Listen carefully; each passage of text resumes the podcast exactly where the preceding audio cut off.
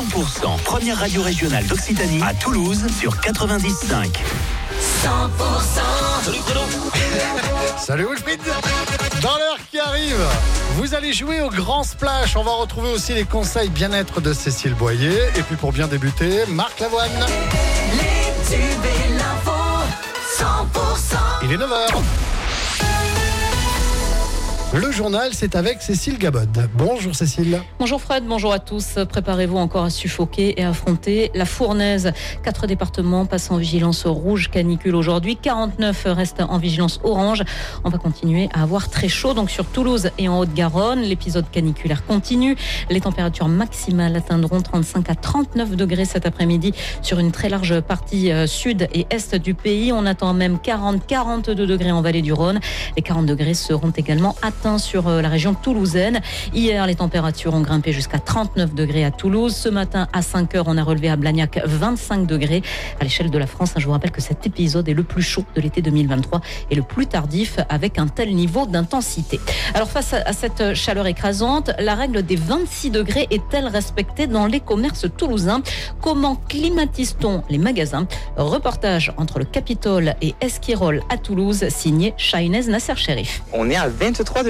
24. 23 actuellement. À l'extérieur, les températures ne baissent pas, mais dans certains commerces, la climatisation, elle, oui. La limite obligatoire, 26 degrés. Pourtant, certains magasins descendent jusqu'à 21 degrés. C'est la température la plus agréable. 26, on la sent pas, hein. avec les clients en plus qui se changent, euh, c'est pas agréable pour eux non plus. Donc, euh, avec les lumières en plus, euh, il fait assez chaud, donc non. Bah, on a trois étages, donc c'est vrai que 26, c'est un peu compliqué de nous avoir les- la bonne température en magasin. Malgré euh, la tentation, quelques commerçants essayent quand même de respecter les normes. Les températures dans les cabines restent toujours à 26. Les clientes, euh, elles s'en plaignent pas du tout. Enfin, c'est la température idéale pour elles. On est plus à l'aise quoi pour essayer. La règle de la climatisation à 26 degrés est diversement appréciée et respectée dans les commerces toulousains, mais plusieurs professionnels nous disaient avoir baissé la température en dessous de 26 degrés seulement depuis quelques jours. Voilà pour ce reportage signé Shainez Nasser Sherif. Un hommage national sera rendu vendredi aux Invalides au général Jean-Louis Georgelin, décédé lors d'une randonnée en montagne la semaine dernière. Le général Georgelin, qui était originaire du Comminges à Aspect. Ses obsèques se dérouleront d'ailleurs dans ce village le jeudi 31 août prochain. Un incendie hier soir dans un local technique d'une station-service sur l'A64 à l'ère du Volvestre. Le feu a vite été maîtrisé. Une personne a été légèrement incommodée par les fumées. 27 personnes sont désormais au chômage technique le temps de la remise en état du système de sécurité incendie. Vous êtes sur 100%, la suite du journal avec Cécile Gabod. Une liste avec quelques surprises. On connaît depuis hier la liste des 33 joueurs français qui vont disputer la Coupe du Monde de rugby. Le jeune ailier bordelais de 20 ans, Louis Biel Biarré, et le troisième ligne Rochelet, Paul Boudéan, font finalement partie de cette liste malgré leur faible expérience au niveau international.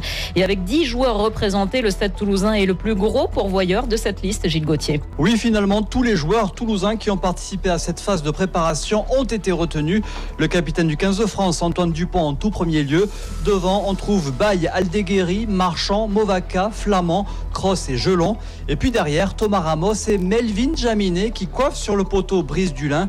Jaminet qui a convaincu le staff tricolore avec son excellent match de samedi face aux Fidji. À noter qu'à ce petit jeu des clubs les mieux représentés en bleu, on trouve La Rochelle en deuxième position avec 7 joueurs et l'UBB est troisième avec 6 joueurs issus de ses rangs. Les précisions de Gilles Gauthier.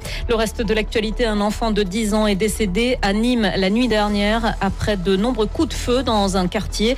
La petite victime se trouvait à bord d'une voiture avec des proches au moment du drame. L'un de ses proches a d'ailleurs été gravement blessé par balle. Et puis Donald Trump a confirmé hier soir qu'il se rendrait ce jeudi à Atlanta en Géorgie afin de comparaître une première fois devant le tribunal qui le jugera ultérieurement de ses tentatives